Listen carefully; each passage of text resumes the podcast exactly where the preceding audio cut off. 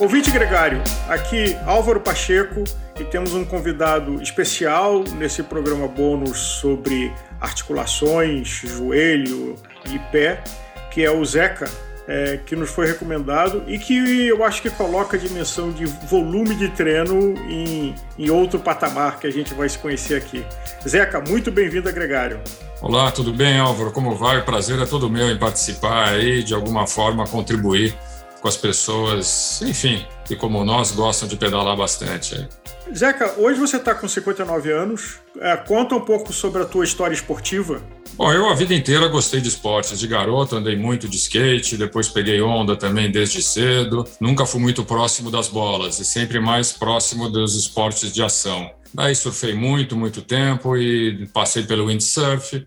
E num dado momento, quando a gente casa, tem filhos, o windsurf acaba não sendo um ambiente muito convidativo para a família, venta demais, atrapalha. E nesse momento eu acabei ingressando no, no esporte, no triatlon. Treinei triatlon por uns cinco anos. Treinava com o Marcos Paulo, uma turma muito boa da natação lá no Aqua, era um ambiente muito legal. Daí, por contingências da vida, eu acabei tendo que parar, rompi dois nervos, o que não foi nas costas, hum. torácico superior e o supraespinhal. E a natação, então, acabou não se tornando uma opção. Também por força dessas contingências da vida, eu acabei me afastando um pouco. Foi o momento que eu acabei dando um tempo. Até que em 2015, por insistência de um vizinho e, e grande entusiasta aí do ciclismo, o Gustavo Filgueiras, que treinava com, que treina com o, o Audi, ele me, me todos os dias ele tentava me convencer a voltar. E acabou conseguindo, graças a Deus. Voltei a, a, pedalar. No começo, a volta não foi nem um pouco fácil, né? A gente pegar naquela ciclovia com vento contra ali, fazer 30 quilômetros era um, uma odisseia. Mas esses tempos passam rápido, né? A gente acaba se dedicando e logo 30 vira 45, 45, 60 e a gente começa aumentando. E quando a gente percebe, o volume também e as horas de selinha acabaram aumentando expressivamente, né? Você teve, o que você relatou, um problema que te tirou da, da piscina, mas hoje você faz um volume respeitável. Hoje você faz um volume respeitável, uh, quase de atleta profissional. E a pergunta é, uh, e acho que nós estamos no mesmo pelotão, eu tenho 60, é como você administra e vem administrando para que você não tenha lesões, para que você não tenha problemas de articulação? Bom, uma das coisas que eu acho, claro, é a gente procurar, quer dizer, é o conhecimento de si próprio, né? E ter bons hábitos. Então, uma coisa que eu procuro fazer assim, sempre pedalar observando bem as posições, o fitting da bike, quer dizer, estando atento às eventuais sensações, se uma perna está incomodando, se sente um pouco diferente, então checa posição de taquinho, checa a altura do banco, a posição do banco para frente, para trás, a mesa, a altura, quer dizer, sempre procurar está pedalando de uma forma muito confortável. Quer dizer, são ajustes, eu gosto de fazer pessoalmente, de forma que tem funcionado. Eu tenho também alguns hábitos que, claro, sempre depois do, do, do, pedal eu gosto de, de fazer alongamentos, eu faço meus alongamentos que têm funcionado ao longo desses anos. E, por exemplo, também, eu gosto muito, quando eu sinto que a carga está muito excessiva, alguma coisa, eu procuro, sinto que a musculatura está cansada, eu gosto de fazer muito gelo na musculatura, uhum. quer dizer, não só nas articulações, nas coxas, panturrilhas, e, e faço bastante mesmo, sessões assim, fico variando de 20 minutos em cada perna, às vezes por duas, três horas, Quer dizer, enquanto está vendo um filme à noite, fica mudando o saco de gelo, os saquinhos de gelo diversos que eu já deixo no congelador pronto. E, e dentro daquilo que você falou, assim, como que eu faço até? Eu, eu acho que quando a gente tem um, um, volume grande, e é dentro daquela ideia de que a gente deve procurar respeitar os limites, quer dizer, conhecer também não adianta, quer dizer, claro, por diversas vezes aconteceu, a gente fazer 3D assim, é, 100 quilômetros ou mais todos os dias, por mais de 15 dias seguidos. Mas chega um momento que você sente, pô, o negócio está pesado. Como eu não gosto de dar off, quando eu sinto que a coisa está pesada, eu brinco que está na hora de colocar no esquadro. Hum. Eu vou para o rolo, encaixo os três pontos lá e pedalo de uma forma mais tranquila para que tudo volte para o lugar, tranquilo. E, e dentro dessa linha, o gelo, o regenerativo, acaba funcionando e tem dado um resultado assim como esperado, né? E uma pergunta, por exemplo, falando de algumas coisas é, específicas. O float da sapatilha é, e do, do pedal, você teve algum critério em escolher um determinado tipo de pedal porque ele tinha mais float? Ou seja, o pé ficava preso, mas um pouco solto, sacrificando menos as articulações? Eu sim, eu, eu tive sim. Eu sempre eu usei durante muitos anos, falando enfim, eu usei durante muitos anos a, o pedal, eu usava o Speed Play, que me permitia um float bastante grande de joelho. E o Filardi sempre foi muito, assim, ele sempre gostou muito da ideia. Eu, quando mostrei para ele a primeira vez e mostrava a possibilidade da angulação do, do pedal e a certa, vamos dizer assim, é, o fato de ele não ser tão rígido numa posição, ele, ele sempre falou: Olha, eu acho isso muito bom porque você não deixa o joelho tão preso, ele vai acabar se acomodando na posição natural, no ângulo ideal do seu biotipo ali, da sua, da sua perna mesmo, para você pedalar sem, pedalar sem forçar num ângulo diferente. Eu usei durante muito tempo, depois começou a ficar um pouco difícil o pedal, estava sem representação aqui no Brasil, ficava mais difícil os taquinhos, a substituição. Daí eu acabei mudando para o pedal look, uhum. e, mas eu, eu gosto de usar é, com firme, mas com um certo float, exatamente para que possa ter essa, esse ajuste natural, né? Da, da perna sem forçar numa posição que, ainda que seja mínimo o que ele pode dar, mas ele acaba se acomodando, principalmente em pedais mais longos. Às vezes, quando no meio você está numa posição, às vezes sente uma necessidade, pelo menos eu às vezes, de, de mudar um pequeno ângulo assim na, na, na pedalada para tornar confortável e dar uma um, talvez uma relaxada assim, enfim, é mais esse molejo, né? E o Speedplay, e aqui não é o merchandising, até porque eu não tenho certeza se eles têm algum representante no Brasil hoje, eu não sei, mas ele foi revolucionário no sentido de que, uh, ah, para quem não conhece, eu acho que vale dar uma olhada, porque ele era um, é, em vez de ser uma plataforma, ele era um pirulito com a vantagem do float e com a vantagem de que você encaixa e desencaixa dos dois lados. Então, muitos do, do, do ciclismo profissional escolheram esse pedal e usam quando não tem uma restrição de patrocínio, Primeiro, pela facilidade de clipar e desclipar, seja por angulação ou seja por entrar dos dois lados, e seja até porque ele é mais resistente, às vezes, a não pegar um barro ou alguma coisa quando você cai e vai no acostamento e pisa. Então, ele tem uma série de características. E talvez a mais importante, eu, por exemplo, experimentei ele na primeira geração, não gostei muito, mas que eles resolveram depois, que é ter um taco com a plataforma maior. Porque no começo a plataforma era pequena e num pedal grande ele começava a te incomodar naquele ponto menor de centímetros cúbicos. Né? Mas eles resolveram né? isso com a última geração de taco, que ela é mais rígida e maior. Então, uma coisa importante. Falando de outra coisa, sabe, é palmilha. Você já fez palmilha customizada? Não, eu, eu gosto de sapatilha mais rígida. Uhum. Eu não gosto de uma sapatilha muito, por exemplo, eu gosto muito sola, da, né? não, da sola e da, dela em si. Uhum. O próprio, vamos dizer assim, couro, não aquele mais maleável. Eu gosto de uma sapatilha mais firme. Por exemplo, para mim, eu, eu, praticamente só uso CID, troco entre elas, mas eu gosto quando elas são bem firmes. Enfim, é, é, ela, o tamanho, por exemplo, no meu caso, 45, serve perfeito. Ela é um chinelo para mim. Assim, fica o um negócio desde nova.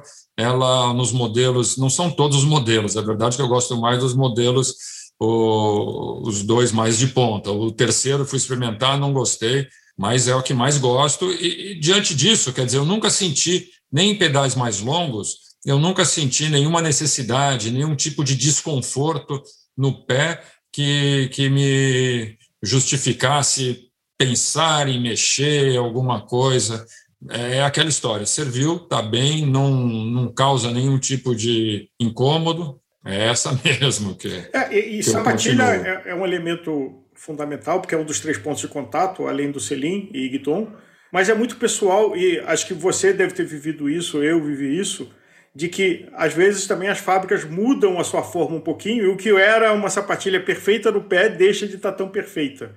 É, e aí você é, precisa é, buscar uma alternativa. Né? Dentro, dentro dessa linha, é verdade. O meu modelo predileto da CID é a minha terceira sapatilha anterior, que já está, vamos dizer assim, no osso, mas é aquela que virou a sapatilha que eu uso só de vez em quando, a sapatilha predileta, porque as novas, o modelo novo não é igual. Era aquela que era de verniz, enfim. amarela tal, as outras eles mudaram, não é mais couro, é um material sintético supostamente seria a versão upgraded dela, mas eu não sinto isso não. E fit? Você é, faz fit com alguma frequência? É, você sentiu uma diferença no seu fit? Porque tem também na faixa etária que nós estamos, o corpo já atingiu teoricamente, biomecanicamente o seu pico, né?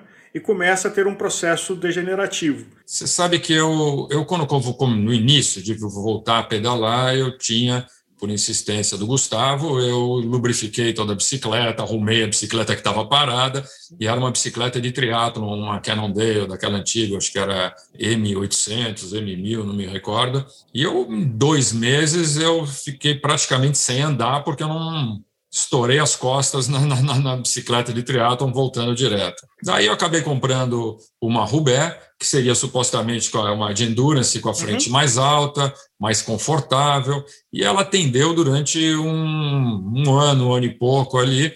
Eu acho que mais do que me deixar numa posição, ela me colocou em dia para eu me preparar para, para um, enfim, uma posição talvez um pouco mais arrojada. Hoje em dia, eu acho que dentro do fit, imaginando assim, eu, eu, eu, o que eu tenho sentido é que eu, eu não estou voltando numa posição talvez mais confortável. Eu acho que o próprio pedal, ao longo do tempo, veja, dentro da minha categoria, das minhas condições, se mostrado, tem mostrado possível um avanço até no meu próximo, no meu próprio Fit. Quer dizer, mesmo a frente baixa, é, ela negativa, a mesa, não tem ficado desconfortável. Uhum. Eu uso hoje, na verdade, talvez mais baixo do que eu usava há dois anos atrás. Uhum. Mas eu acho que isso se deve dentro de uma Adaptação do seu corpo. De uma adaptação do meu corpo, de uma própria evolução, não importa a idade. Pô, hoje em dia, você falar, é, sei lá, 59 anos, eu tive recentemente fazendo o, o Gran Fundo do Rio, lá que a, a Luísa Jucá organiza, por sinal uhum. foi uma prova impecável. Miguel Tava, Pereira. Miguel Pereira. Mas o que me chamou a atenção lá, que por mais que na, na categoria do, do Gran Fundo não, não tivesse uma categoria para as pessoas mais velhas, por conta de restrição da UCI, uma coisa que eu acho até estranho, mas a verdade é que no, no de 85, de 85 quilômetros tinha categoria lá dos 65 anos. E o que me impressionou é que a gente vê hoje em dia pessoas aos 65 anos, mas andando num ritmo muito forte, muito forte. Então a gente verifica que cada vez mais essa questão da longevidade no esporte, ou, é, não tem limite, não tem limite. Quer dizer, não é raro a gente ver na ciclovia, tem um senhor lá de 85 anos que ele vai de speed, praticamente todos os dias, está lá dentro do Sim. ritmo dele, mas ele atende os objetivos dele e está praticando mais do que muitos com metade da idade. Então, isso é surpreendente. Eu acho essa capacidade que a gente tem de, de aprimorar, independente da idade. Quer dizer, os 60, é, hoje em dia, enfim, é capaz de tudo. A gente fez uma brincadeira, fizendo recentemente um programa Ciclismo Sem Idade, e o Giba, que estava com a gente, estava é, fazendo 50 naquela semana. A gente brincou que, bom, tá no seu primeiro terço de vida, né? Então, cumpriu o primeiro terço, 150 expectativa de vida. E, e o que você está falando, eu acho que cada vez tem mais conhecimento e recurso, alguns com extenso comprovação científica, outros ainda em amadurecimento, mas que nos dão recursos para que a gente cuide melhor do nosso corpo e use numa atividade esportiva é, de forma mais longeva. Eu acho que os nossos pais, aos 40, já ficavam meio velhos, enferrujados, sedentários, e nós, aos 60, estamos ainda decolando, como é o seu caso, com o volume de quilometragem que você faz, tendo flexibilidade de ter um desnível de, de banco guidon, uh, ou seja, você está se divertindo e não tem a idade como uma restrição. Não, é, e dentro dessa linha, o que eu acho é o seguinte: é, se eu for pegar números, os meus números hoje é 59, Fiz 59 no sábado agora. E nesse mesmo dia que fui dar uma pedalada na USP e tal, antes de encontrar com os filhos para almoço, estava com outros amigos tal. Quando cheguei em casa, é, tudo bem, pelo Garmin lá, que você vê, às vezes, aquela estimativa de VO2, potência, coração. Quer dizer, naquele dia ainda subiu o, o VO2, voltando ao nível que estava já uns 4, 5 meses atrás. Quer dizer, eu quero dizer o que, que é efetivamente superior até o que eu tinha aos 35, quando eu treinava com o Marcos Paulo. Durante muito tempo, na época que pegava onda, morava aqui em São Paulo, quer dizer, a gente chegava na segunda-feira no terror, ficava sonhando com a sexta para poder ir pegar onda, que às vezes nem tinha onda. Hoje em dia não, todo dia. E a, dia, e a onda, e a onda fica longe. Assim, eu sou carioca de que eu fiz windsurf também, não estava tão longe do mar e às vezes conseguia encaixar um velejo no meio da semana, na época de vento. Pois é, então a gente vivia sempre para o final de semana. Na medida que a gente encontra um esporte hoje como, como ciclismo, e que todo dia é dia, você não tem aquela, se aproveita todos os dias. Pô, quantas segundas-feiras de manhã cedo se acorda com aquele sol maravilhoso, com aquele dia?